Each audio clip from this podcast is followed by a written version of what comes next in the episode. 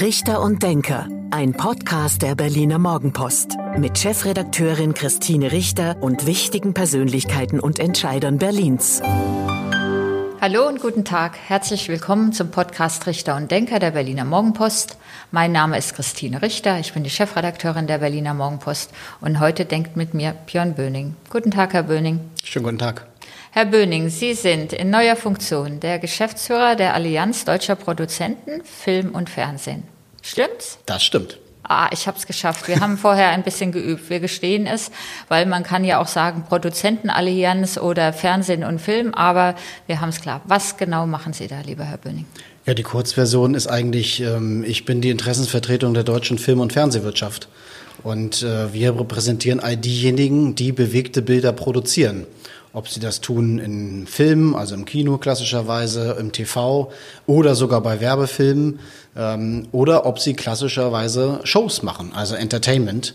Und all die sind von uns vertreten, sind bei uns Mitglieder und äh, wollen mit mir, mit uns, unseren Kolleginnen und Kollegen, die Ziele der deutschen Film- und Fernsehwirtschaft verfolgen. Bevor wir darüber im Detail reden, müssen wir erstmal über Ihre vorherigen Funktionen oder Ämter reden.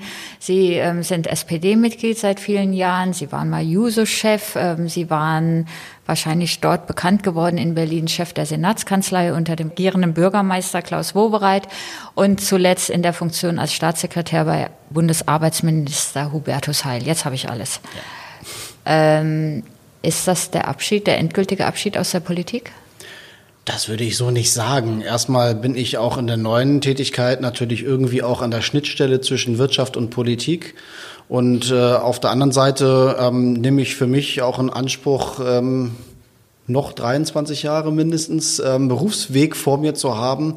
Und ähm, mein Ziel war immer, dass man in seinem Lebenslauf nicht nur das eine hat. Also nur die Politik oder von mir aus auch nur in der freien Wirtschaft arbeiten, sondern ich will viele Seiten und viele Welten kennenlernen. Und deswegen war, fühlte sich das jetzt richtig an, dieser Schritt. Dass äh, künftig auch mal politisches Engagement dabei sein kann, will ich nicht ausschließen. Sie haben ja so Step-by-Step Karriere gemacht. Ich habe es gerade aufgezählt, also Chef der Senatskanzlei, dann ähm, Staatssekretär bei Hubertus Heil. Und ich hatte persönlich, wir kennen uns einige Zeit, ich hatte persönlich damit gerechnet, dass Sie vielleicht in den Senat unter Franziska Giffey nach Berlin zurückkehren. Ja, erstmal ist es richtig, dass ich Franziska Giffey unterstützt habe und dass ich es richtig finde und gut, dass sie die regierende Bürgermeisterin dieser Stadt ist. Ähm, äh, aber zweitens hat sich das nicht ergeben und äh, drittens habe ich für mich beruflich eben auch entschieden zu sagen, ähm, ich will mal was anderes gemacht haben als Politik. Und ich hätte ja in der Bundesregierung auch weiterarbeiten können. Genau, Hubertus Heil ist ähm, Arbeitsminister geblieben, also auch das wäre sicherlich genau, möglich gewesen. Ähm, aber ich fand, ähm, dass wenn man so mit äh, 67 mal zurückschaut auf seinen Berufsweg, ist gut, dass man auch mal was anderes gemacht hat. Und zweitens habe ich auch in der Politik viele Menschen gesehen, die mit 55, 56 vielleicht aufgrund einer Wahlniederlage oder ähnliches dann ähm, ja erstmal sich neu orientieren mussten. Und man ist dann doch etwas unflexibler, glaube ich, als mit 44 ähm, nochmal zu schauen, kann man im anderen wirtschaftlichen Bereich auch Erfolge haben. Und äh, diese Erfolge suche ich. Gut, wie kamen Sie auf die Film- und Fernsehwirtschaft? Ich war ja schon im Land Berlin ähm, tätig ähm, in der Senatskanzlei äh, für Film- und Fernsehpolitik zuständig äh, oder für Medienpolitik im Allgemeinen. Ähm, ich war Aufsichtsratsvorsitzender des Medienboards Berlin-Brandenburg, eine unglaublich wichtige Förderinstitution hier am Standort, die ohne jetzt meinen Erfolg ähm, da zu glaube ich, doch einiges dazu beigetragen hat, diese Stadt und ihre Medienwirtschaft auch mitzuprägen. Ähm, äh, und das muss auch dazu gehören. Es gehört schon eine gewisse Leidenschaft auch für, äh, für Filme, für bewegte Bilder dazu. Die habe ich. Und dass ich jetzt ähm, daran arbeiten darf, dass sich die Branche in Deutschland positiv entwickelt, vielleicht sogar weiter wächst, ähm, das ist eigentlich eine ganz große, ganz, ganz tolle Sache. Ich dachte, Ihre Leidenschaft ähm, gilt eher dem Fußball und dem ersten FC Union, aber offensichtlich auch dem Kino oder dem Film. Äh, auch Fußball ist ja manchmal Kino, ähm, aber ähm, äh, ja, meine Leidenschaft geht dem ersten FC Union. Ähm, ich bin da jetzt im Aufsichtsrat kooptiert und ähm, wie dieser Verein sich entwickelt hat, ist gigantisch. Toll für die Stadt, toll für die ganze Region und ähm, äh, wenn ich einen Beitrag dazu leisten kann, äh, diese besondere Form der Bewegung auch ähm, äh, in Bilder umzusetzen, dann will ich das auch gern tun. Gut, Begeisterung für Film und Fernsehen. Ähm, was sind da in Ihrer neuen Aufgabe jetzt die Themen, mit denen Sie sich auseinandersetzen mussten? Sie sagten, Sie sind die Interessenvertretung über die ganze Branche oder die ganze Breite der Branche. Was genau ähm, machen Sie jetzt im Alltag? Ganz klassisch sind wir ein Arbeitgeberverband. Wir vertreten die Unternehmen in Deutschland, die äh, Filme und Fernsehen produzieren. Das heißt, wir verhandeln mit der Gewerkschaft Verdi die Tarifverträge, was ein wichtiger Bereich ist. Wir haben eine sehr gute sozialpartnerschaftliche Tradition. Wir arbeiten gemeinsam daran, dass ähm, sich die Branche entwickelt. Und es ist klassischerweise so, das habe ich auch in der Politik immer vertreten, geht es einer Branche gut, geht es meist den Beschäftigten auch gut. Und die Beschäftigten haben zu Recht dann auch ihren Anteil an diesem Erfolg und den sollen sie auch bekommen und darüber verhandeln wir. Aber nicht nur für die Produzenten oder nur für die Produzenten oder auch für alles, was damit zusammenhängt? Also Nein, nur für die Produktionsunternehmen. Mhm. Ähm, also nicht klassischerweise für die äh, Studios, nicht klassischerweise für die Sender. Äh, die Sender sind wiederum bei uns Auftraggeber für einen Film, zum Beispiel im Fernsehen. Und wir beschäftigen dann die äh, Kameraleute, die Schauspielerinnen und Schauspieler, diejenigen, ähm die auch hinter der Kamera stehen, Herstellungsleiter, Produktionsassistenten, all das, was da zu einem guten Film, einem guten Show dazugehört. Und ähm, die müssen ja auch einen angemessenen sozialen Schutz haben und angemessene Löhne und äh, faire Arbeitsbedingungen. Und äh, das ist unsere Aufgabe, das auszuhandeln. Auch für die Schauspieler? Äh, zum Teil auch für die Schauspieler. Ähm, wobei bei den Schauspielern es so ist, dass die einen das ist ein klassischer Winner-Takes-it-all-Arbeitsmarkt, ja. Es gibt äh, relativ wenige Schauspielerinnen und Schauspieler in Deutschland, die sehr, sehr viel Geld verdienen und die jetzt auf den Tarifvertrag alleine nicht wirklich angewiesen sind, sondern ihre Gagen frei verhandeln. Mhm. Aber es gibt natürlich ganz, ganz, ganz viele, die äh, froh sind, wenn sie drei, vier, fünf Engagements im Jahr haben und äh, damit dann auch ihren Lebensunterhalt bestreiten müssen und vielleicht sogar den ihrer Familien. Insofern ähm, ähm, muss man in der Branche auch immer abdecken und abbilden, dass es da sehr unterschiedliche ähm, Kolleginnen und Kollegen gibt. Naja, zumal wenn es so ein großes Berufsfeld ähm, gibt, wie oder Berufsfelder, wie Sie das gerade beschrieben haben, vom Kameramann bis hin zum Techniker, wenn Sie für die auch, auch im Grunde die Interessensvertretung oder der Tarifpartner sind. Genau, so ist es. Und ähm, äh, unser Interesse ist natürlich dann, dass wir ähm, die ja, wie soll ich sagen, die äh, schwierigen Produktionsbedingungen, die wir ja haben. Äh, wir äh, drehen manchmal zu schwierigen Zeiten, äh, gerade wenn es jetzt so heiß ist draußen, eher in den Morgenstunden oder eher in den Abendstunden. Ähm, das heißt, wir haben eher unstete Arbeitszeiten. Äh, wir haben eine besondere Herausforderung, dass wir auch an Wochenenden drehen, dass wir vor allem auch an ganz unterschiedlichen Drehorten drehen, also auch viel Reisezeit. All das ähm, sind, äh, ist nicht klassisch dieser 9-to-5-Job, den wir da äh, zu bieten haben. Gleichfalls ist er sehr spannend. Das ja. macht es ja auch interessant. Das ähnelt ein bisschen dem Journalismus. Äh, ich sage immer, dass äh, man weiß nicht, was am Abend oder am Morgen oder am nächsten Tag passiert, also wenn man eben nicht 9 to 5 arbeitet. Genau, und äh, es ist klassischerweise eine Gruppenarbeit, wenn ich das so sagen darf. Ja, man arbeitet im Team zusammen äh, mit den Schauspielerinnen und Schauspielern selbst, die man so irgendwie kennt, ja, ähm, aber eben auch den Technikern und all die, die drumherum kommen müssen mittlerweile extrem digitalisiert, hochtechnisiert, ähm, wie in Deutschland gedreht wird. Und äh, das ist eine, eine wirkliche Zukunftsbranche digitaler Art, wie man sich so vorstellt. Da knüpfen Sie ja dann doch fast an an Ihre Tätigkeit im Arbeitsministerium, weil ähm, ich weiß oder erinnere mich, dass Sie auch dafür das Thema Digitalisierung der Arbeitswelt zuständig waren. Genau, das war ich. Und ähm, alle die Themen, die in der Arbeits-, im Arbeitsministerium eine Rolle spielten, spielen auch bei uns ein Stück weit eine Rolle. Die Frage, wie kann man ähm, ja ähm, moderne ähm, Organisationen zusammenbringen und ähm, äh, mit technischer Unterstützung besser und effizienter arbeiten und auf der anderen Seite natürlich aber auch einen Interessensausgleich finden äh, von Ansprüchen von Beschäftigten, die ähm, auch Ansprüche an Bildung, an Weiterbildung haben, an hybrides Arbeiten vielleicht. Das ähm, versuchen wir eben auch zu gestalten und ist eigentlich gibt's nichts Schöneres, als an einer Branche zu arbeiten, die so modern arbeitet wie die unsere, weil das noch nicht Land auf Land ab wirklich so gegeben ist. Ein Erlebnis für Sie, dass Sie so weit sind in der Digitalisierung, jetzt auch im Vergleich zu der Verwaltung, aus der Sie kommen? Ja, definitiv. Was mittlerweile am Dreh möglich ist, vor sogenannten Green- oder Blue-Screens Rio de Janeiro zu drehen äh, oder Sydney und äh, das hier und in, in, Berlin zu sein. Das hier in Berlin oder in Potsdam, ähm, das ist natürlich wirklich gigantisch, ja. Und ähm, mit den Special Effects und den Animationsthemen, äh, die auch im Film mittlerweile dabei sind, ähm, das ist schon beeindruckend. Und man muss auch sagen, äh, nicht ohne Stolz sagen wir, Deutschland ist technisch durchaus weltweit mit an führender Stelle. Es ist aber nicht alles rosig, ähm, was dort passiert. Ich würde sogar sagen, naja, wenn man auf die Kinos guckt, das ist eher eine Branche, die auch ähm, um das Überleben kämpft. Ähm, beschreiben Sie mal die Lage. Da muss man sagen, dass es leider einen langfristigen Trend äh, gibt, ähm, der einen Rückgang der Besucherzahlen im Kino ähm, äh, ablesen lässt.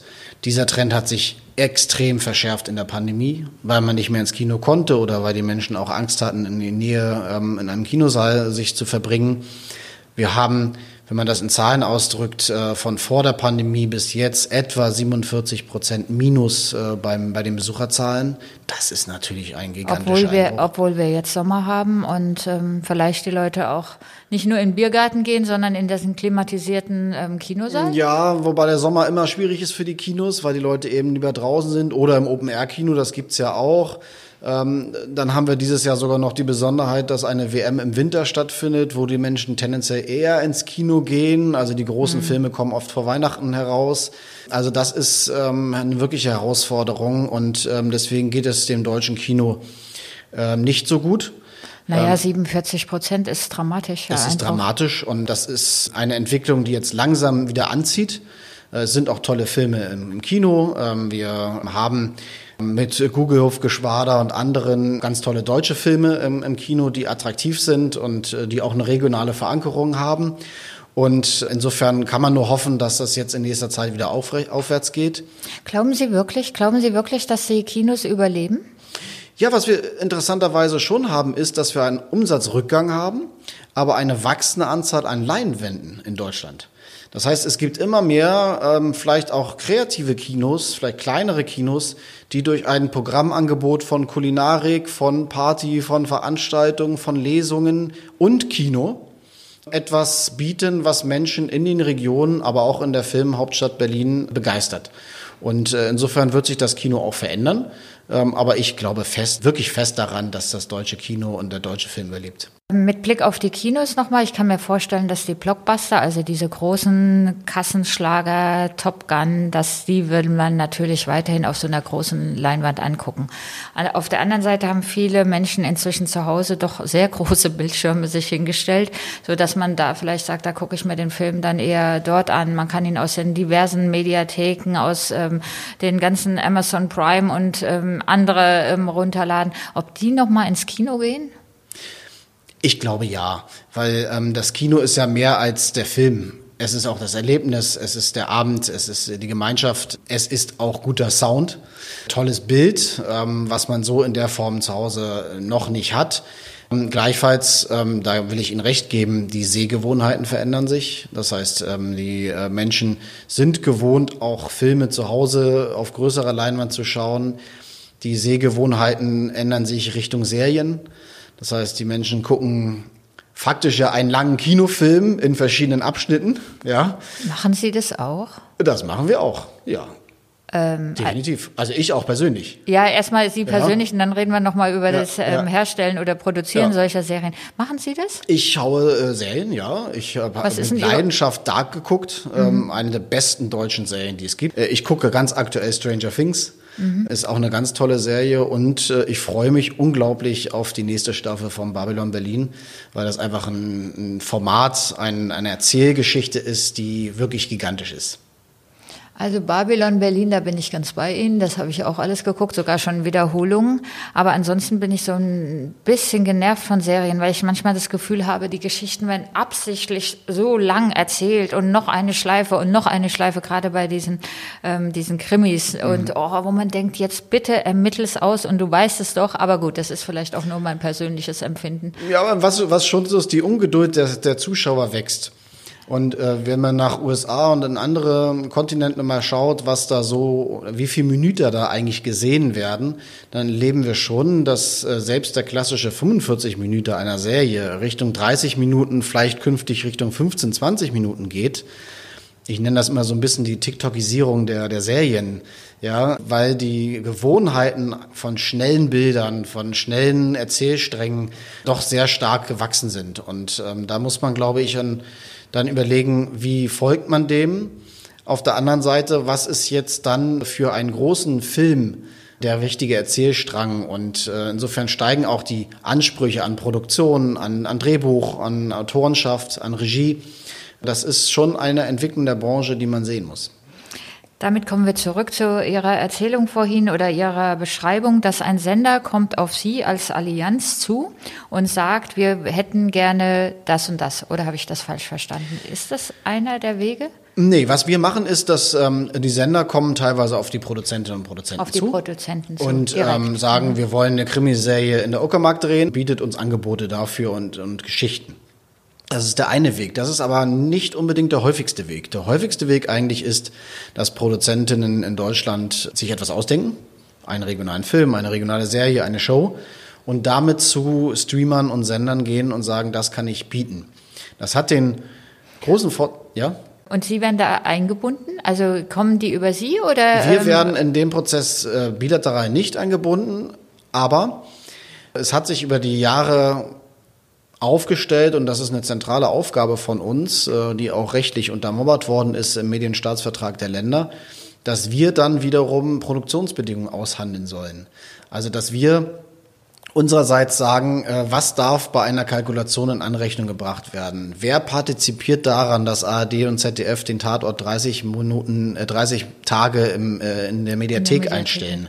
Das wird ja geklickt noch und nöcher. Also entsteht auch ein Gegenwert und den, von dem wollen die Produzentinnen und Produzenten natürlich etwas abhaben. Ne? Ich schätze die Mediathe Mediatheken ähm, persönlich sehr, weil genau. man wenn man Zeit hat, kann man schauen und ist nicht mehr an die festen Uhrzeiten äh, So, gebunden. und früher Wunderbar. hat man klassischerweise auf die Einschaltquoten bekommen und im besten Fall hat der Produzent, wenn das ein erfolgreicher Film war, ähm, davon auch etwas abbekommen. Jetzt guckt man eben auf die Klickzahlen und sagt, okay, da muss es auch eine, ja, eine, eine Erlösbeteiligung geben die wir erkämpfen im Übrigen. Das ist natürlich unsere Aufgabe für die Produzentinnen und Produzenten, dafür zu sorgen, dass ähm, der Produzent von seiner kreativen Leistung möglichst viel bekommt.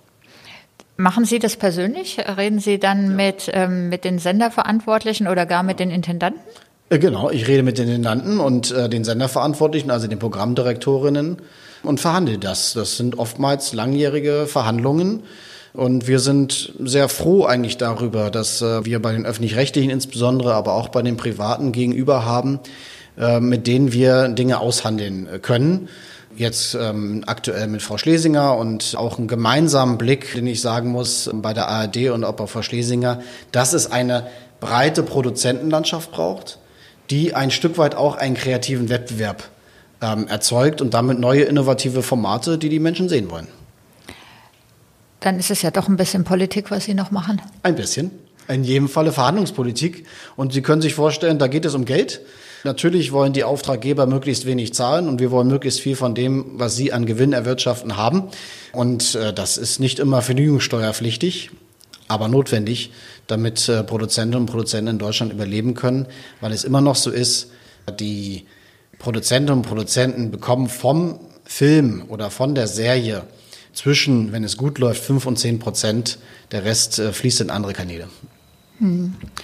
Weil Sie jetzt gerade die öffentlich-rechtlichen Rundfunkanstalten erwähnten, müssen wir eigentlich zwei Fragen jetzt doch nochmal einschieben.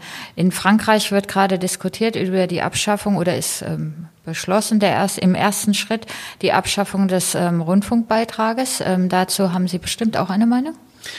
Ja, das halte ich für nicht sinnvoll. Ähm, und ich glaube, dass die öffentlich-rechtlichen Sender eine auskömmliche Ausstattung brauchen für das, was sie an äh, Programmaufwand haben.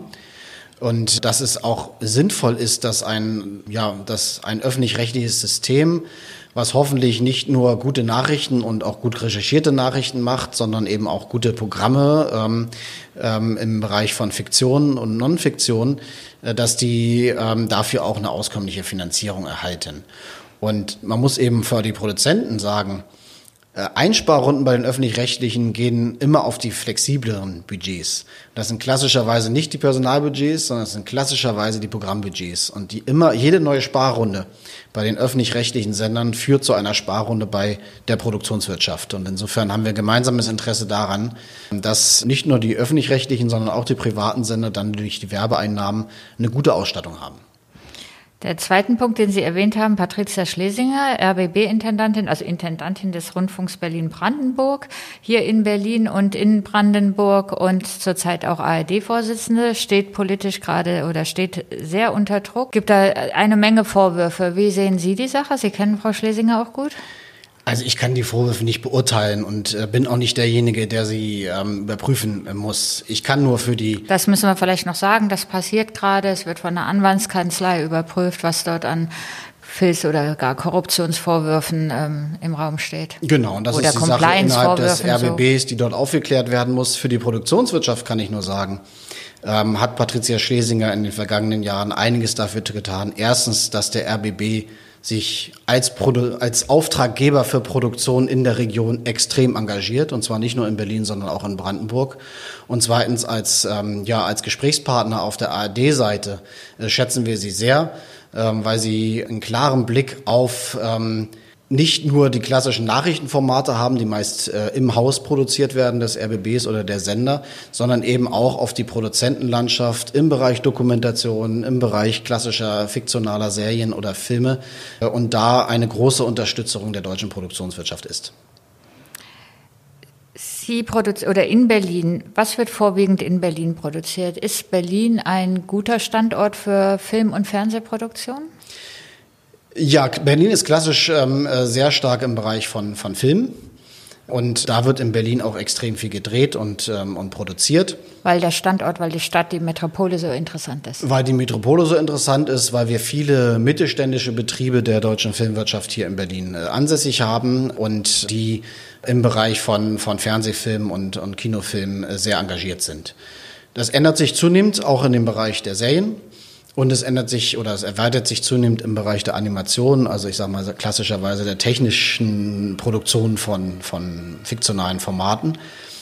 Und ähm, da wird Berlin im Konzert mit Köln ähm, äh, und äh, München insbesondere, Hamburg ein bisschen immer eine sehr, sehr, ein sehr, sehr starker Produktionsstandort bleiben. Wobei Köln ist ein stärkerer Standort auch heute als Berlin.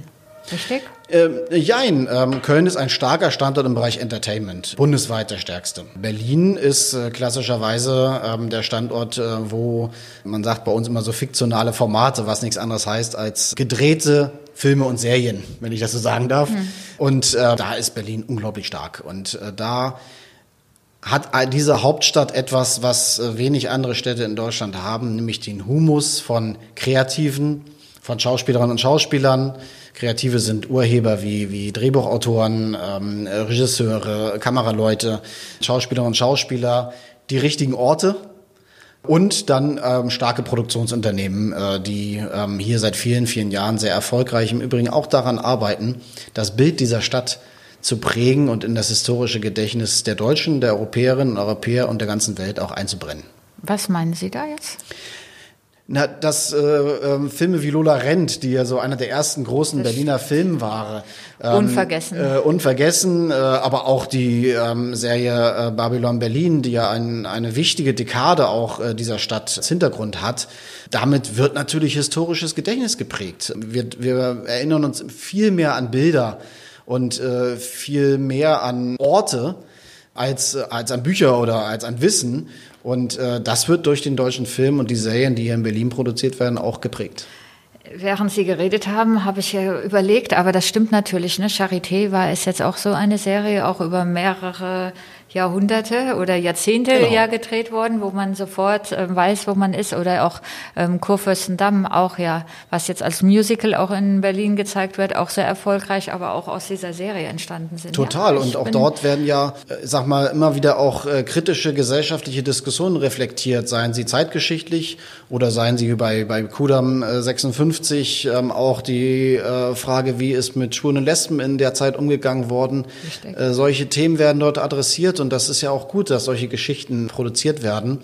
Und insofern, ja, es prägt das Gewissen.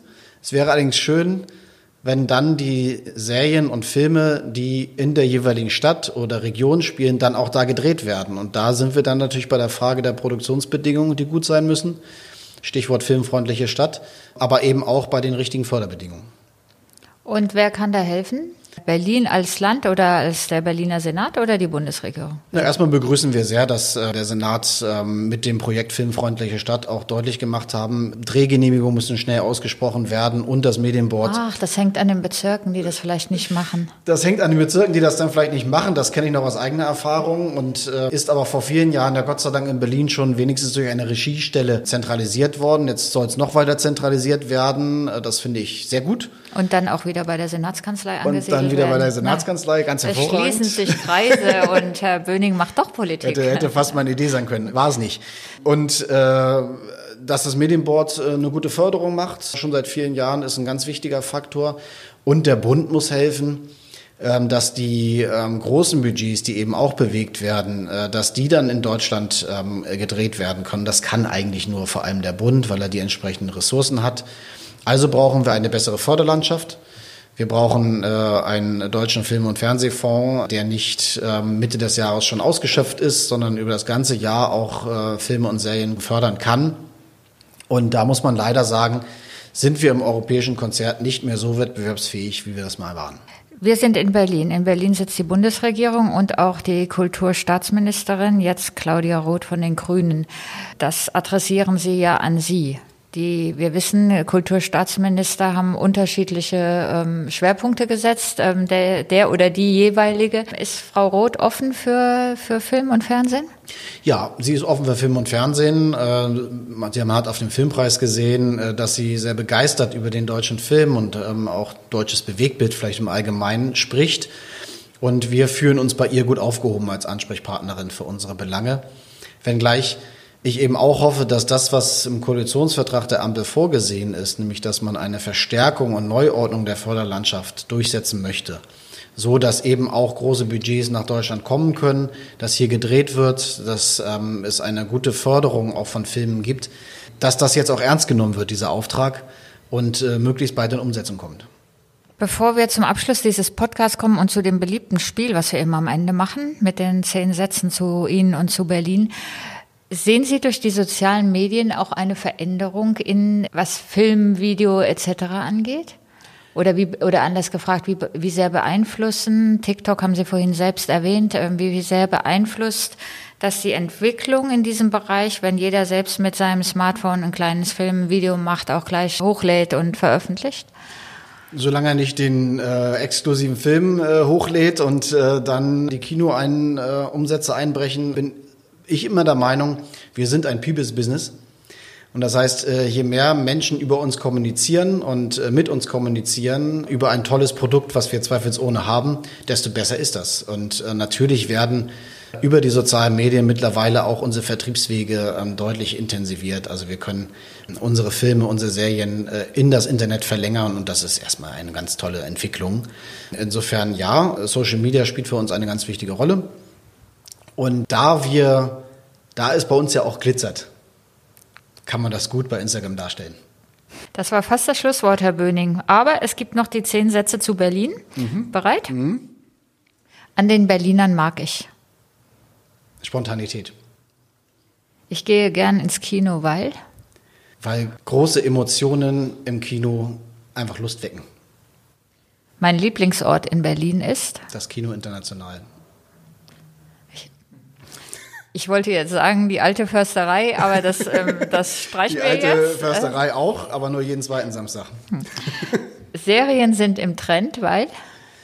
Weil die Menschen äh, lange Erzählungen wollen, wo immer neue Sachen passieren. Meine Freizeit verbringe ich am liebsten in Weißensee oder in der alten Försterei. Mein Lieblingsfilm ist? Das Boot. Kennenlernen würde ich gerne einmal. Eileen Tesel. Babelsberg ist für die Filmindustrie von großer Bedeutung, weil? Weil es eine unglaubliche Geschichte hat und äh, nicht nur eine unglaubliche alte Geschichte, sondern auch eine große Zukunftsgeschichte, wie ich hoffe. Mein Vorbild ist? Ich habe eigentlich kein Vorbild. Und schon der letzte Satz. Besonders beeindruckt hat mich der Schauspieler oder die Schauspielerin. Die Schauspielerin Jella Hase in Lieber Thomas. Vielen Dank, Herr Böning. Das war der Podcast Richter und Denker der Berliner Morgenpost. Mein Name ist Christine Richter. Ich bin die Chefredakteurin der Berliner Morgenpost. Und heute hat mit mir gedacht Björn Böning, der Geschäftsführer der Allianz Deutscher Produzenten Film und Fernsehen. Vielen Dank. Danke auch.